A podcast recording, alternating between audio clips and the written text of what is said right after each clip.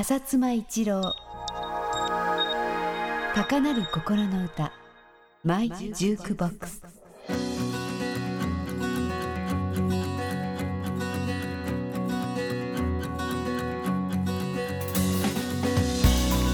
こんにちは。フジファシックミュージックの浅妻一郎です。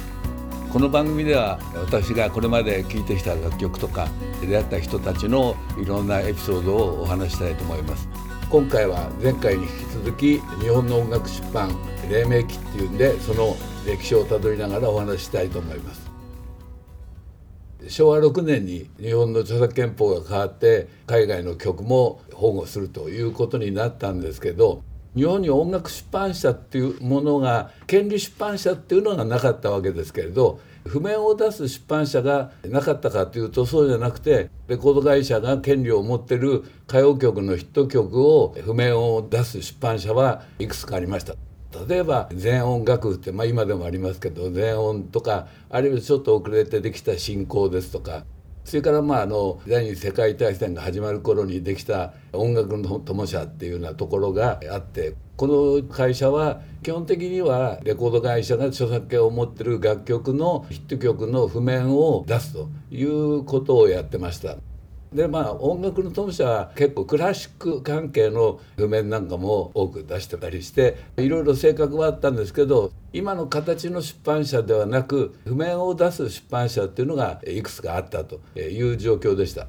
それがですね戦争が終わってようやく世の中の落ち着いてきた1959年に水星社っていう会社がですねフランスのシャンソンの楽曲を日本で譜面で出したいとフランスの出版社にこういうことで譜面を出したいんだけどということで手紙を出したらですねじゃあこの楽曲の権利をお前にあげるからお前が日本でお金を集めてくれという契約書が来て水星社が契約書を持ってJASRACへ行ったらですねこれはちょっと仲介業務法違反にあたるから受け付けられないと。いうようなことでですね棚上げにされてしばらくの間水星社としては届けを出したんだけど JASRAC何もしてもらえないというような状況が続いてたんです。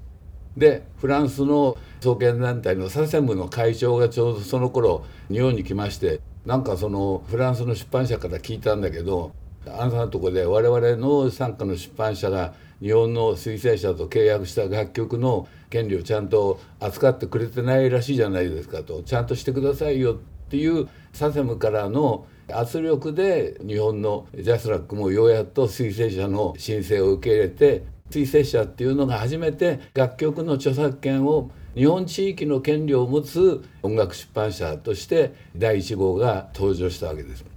でちょうど時を同じくしてですねその59年ぐらいにアメリカの演奏権団体のアスキャップのルー・リービーっていう理事がですね日本からの収入がすごい少ないとなんとか日本からの収入を上げるにはどうしたらいいんだろうっていうんで日本に視察に来たわけです。そしたらびっくりしたことになんだ日本には出版社がないんじゃないかと。これじゃあ我々の曲をプロモートするやつは誰もいないんでこれはともかく日本に音楽出版社を作って我々の楽曲をプロモートしてもらわなきゃしょうがないんだということに気がついて彼は JASRACなんか相談してですね ASCAP の有力な音楽出版社のカタログをですね日本の各社にあなたのとこはこれあなたのところはこれっていうことで例えばワーナー関係は IMP International Music Publisher っていう会社にそれからビッグ3は Eastern Music っていう会社にとかですねそれぞれ割り当てて日本でアメリカの楽曲がちゃんとプロモートされて収入を上げるようにする手立てを作ったわけです。その時に例えばそれまであったですね全音はシャピロ・バンスタインっていう音楽出版社を受け持って音楽の友社は EBMAX っていう音楽出版社を受け持ってですね進行はサンフォックスっていう出版社とかアスキャップあるいは BMI のですね管理してるカタログを日本の会社が管理することになったわけです。でここで海外の曲の権利を持つ音楽出版社っていうのがいくつか誕生したんですけどまあこのアスキャップあるいは BMI の日本に音楽出版社を作りたいっていう目的はもちろんその収入を上げるっていうことが第一だったんですけどもう一つ苦戦にあったのはプラーゲを排除するために内務省が作ったですね出生を明示すれば使用料を払わなくてもいいっていう特殊な法律を取っ払って自分たちの楽曲がレコードであれ何であれ演奏されたらちゃんと使用料が払われるようにしなきゃいけないよだそのためには出版社のサイドから政府に働きかけてこの法律を変えなきゃいけないと。そのためにはやっぱり出版社を強くしなきゃいけない。だからまず出版社をいくつか作りそれから出版社の人たちにアスキャップみたいな形で団体を作りとかっていうことをそのルールイビーとかアスキャップの人たちは考えたわけです。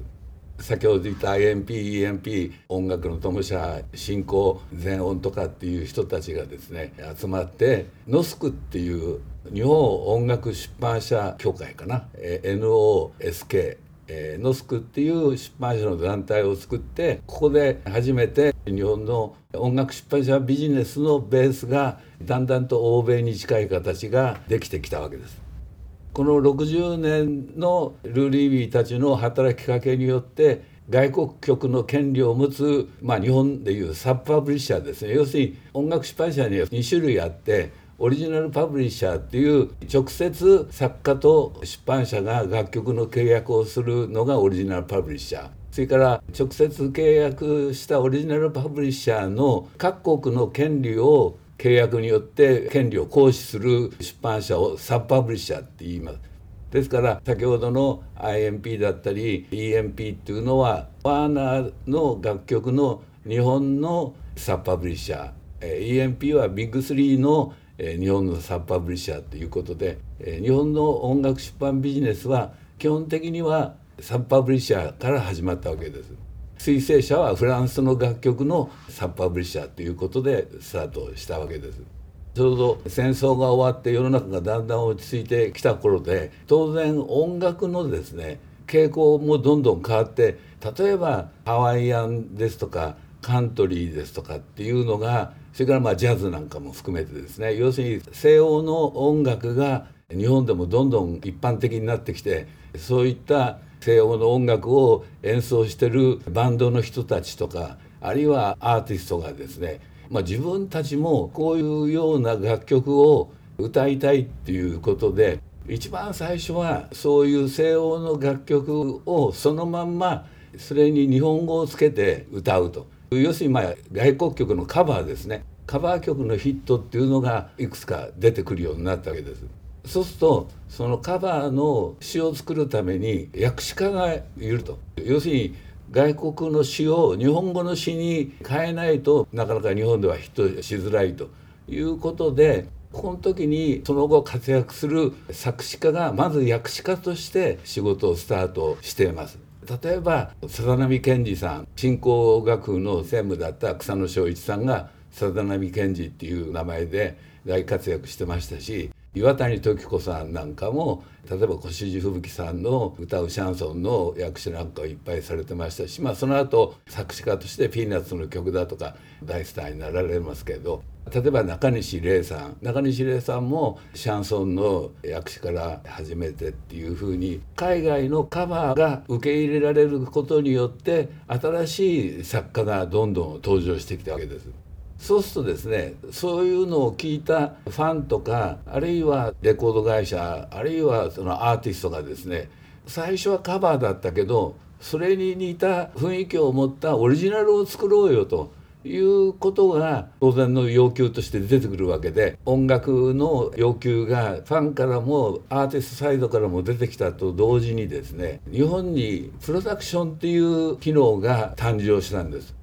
それまで戦前から戦後何年かはですねアーティストはレコード会社が全部マネジメントまで請け負ってブッキングだりなんなりもレコード会社がやる。当然その制作のイニシアチブもレコード会社が持つと。いうことだったんですけど例えば渡辺プロダクションだったりあるいはホリプロとかですね第一プロとかサンミュージックとかプロダクションができることによってもともとグループを組んでたりバンドを組んでたりした人たちやですねあるいはアマチュアの学生のバンドの人たちとかがですね例えばこういう曲どうだとかって言ってアーティストとしてあるいは作曲家として出てくるようになってですねだったらそういうアーティストをそのまんまレコードにしたらいいじゃないかということになってくるわけです。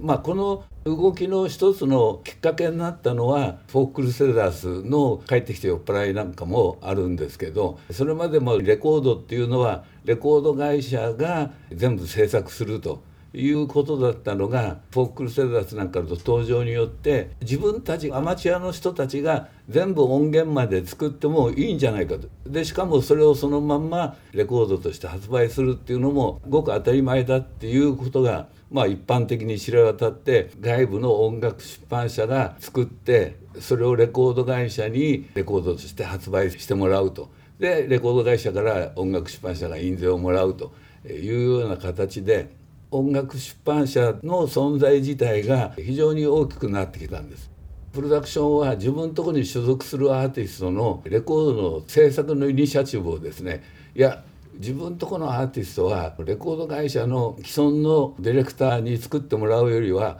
我々の感覚で作った方が今の世の中のトレンドにぴったりするんじゃないかと。いうようなことでどんどんそのうちの新人に関しては楽曲の選定からアレンジからレコーディングまで全部うちでやりますと。いうようなことで制作の主体がレコード会社から外部に要するにそのプロダクションだったりそのプロダクションの傘下の音楽出版社に移るようになって音楽出版社の存在とか役割っていうのが非常に大きくなってたわけです。でこれが1960年代の半ばから1970年代にかけてでこの頃音楽出版社っていうのは最初アメリカの時でも話しましたように印刷の機能を持ってる会社あるいはその譜面を売る機能を持ってる会社あるいは楽曲を作る作曲家なんかの関係してる音楽出版社っていう3種類あるって言ってましたけどそれがもっと広がってともかく音楽に関係するところは全部出版社を持つ。例えば印刷系って言われる先ほど言った進行とか全音とか本当もなんかもそうですけど印刷系そうですしそれからレコード会社も当然それまで専属作家の方の著作権を持ってたわけですけどそうじゃなくてそれ以外にもっと幅広く専属作家じゃない若い人たちの著作権も自分のとこで権利を持とうということでレコード会社も音楽出版社を作りましたしプロダクションは当然傘下に音楽出版社を作る。それから放送局も音楽と関係してんでやっぱり権利を持たなきゃっていうんで音楽出版社を作る。映画会社も当然音楽重要ですから出版社を持つ。広告代理店もコマーシャルでなんだっていうことで音楽と関係してくるんで権利を持つ。アメリカでも作家の音楽出版社っていうのはちょっと遅れてから数が増えてきましたけれど日本でもやっぱり作家の方自体が音楽出版社を持つというようなことで音楽に関係するところが全部音楽出版社を作る形になってきてます。ただ作るのはすごい簡単なんですけれどそれをいかにちゃんとキープしていくかということが非常に重要で音楽出版社としては作家の方から預かった楽曲をいかに長くなおかつ1円でも多く収入を売るようにするかということをやっぱりやっていかないとなかなか音楽出版社としての使命は果たせないわけでまあそれで今ある音楽出版社はそういうことに努力して頑張ってるわけです。これ全く余談でですね1959年から60年にもう一回来てるルー・リービーっていうリーズミュージックっていう出版社の社長なんですけどそのルー・リービーはですね日本に来た時に吉田忠さんの「夜霧の第二国道」がこれはヒットするんじゃないかっていうんで契約してアルドンの創始者の一人であるアル・ネビンがいたスリーサンズの演奏でレコーディングカバーレコードを作ったりしてました。ルー・リービーという人はですね例えば「イパネマの娘」とかですねあるいはジルベール・ベコーの曲なんかもそうかな要するにブラジルとかフランスとかイタリアとかのいい曲を見つけてはそれに英語の詩をつけてヒットさせるという、まあ、非常に音楽出版社としての活躍には目覚ましいものがある人である種伝説の人です。でなおかつまあもう一つおまけついでに言うとですねこのルー・リービーはボブ・ディランを一番最初に出版契約をした人としても知られてます。結局まあボブ・ディランはその後他の出版社と契約するんでルールビーンとこ行って「ごめんすいません最初の契約をキャンセルしてください」って言われた時にまあ分かったって言って快く応じてるんですけれどまあ、いずれにせよそのルー・リービーっていう人が日本に来て音楽出版社が日本にない状況を何とかしなきゃって思ったことが現在の音楽出版社の存在を作る大きなモートになったっていうことは事実です。2回にわたって日本の音楽出版黎明期についてその歴史をたどりながらお話ししてきましたけどいかがだったでしょうか？浅妻一郎高鳴る心の歌マイジュークボックス。次回もお楽しみに。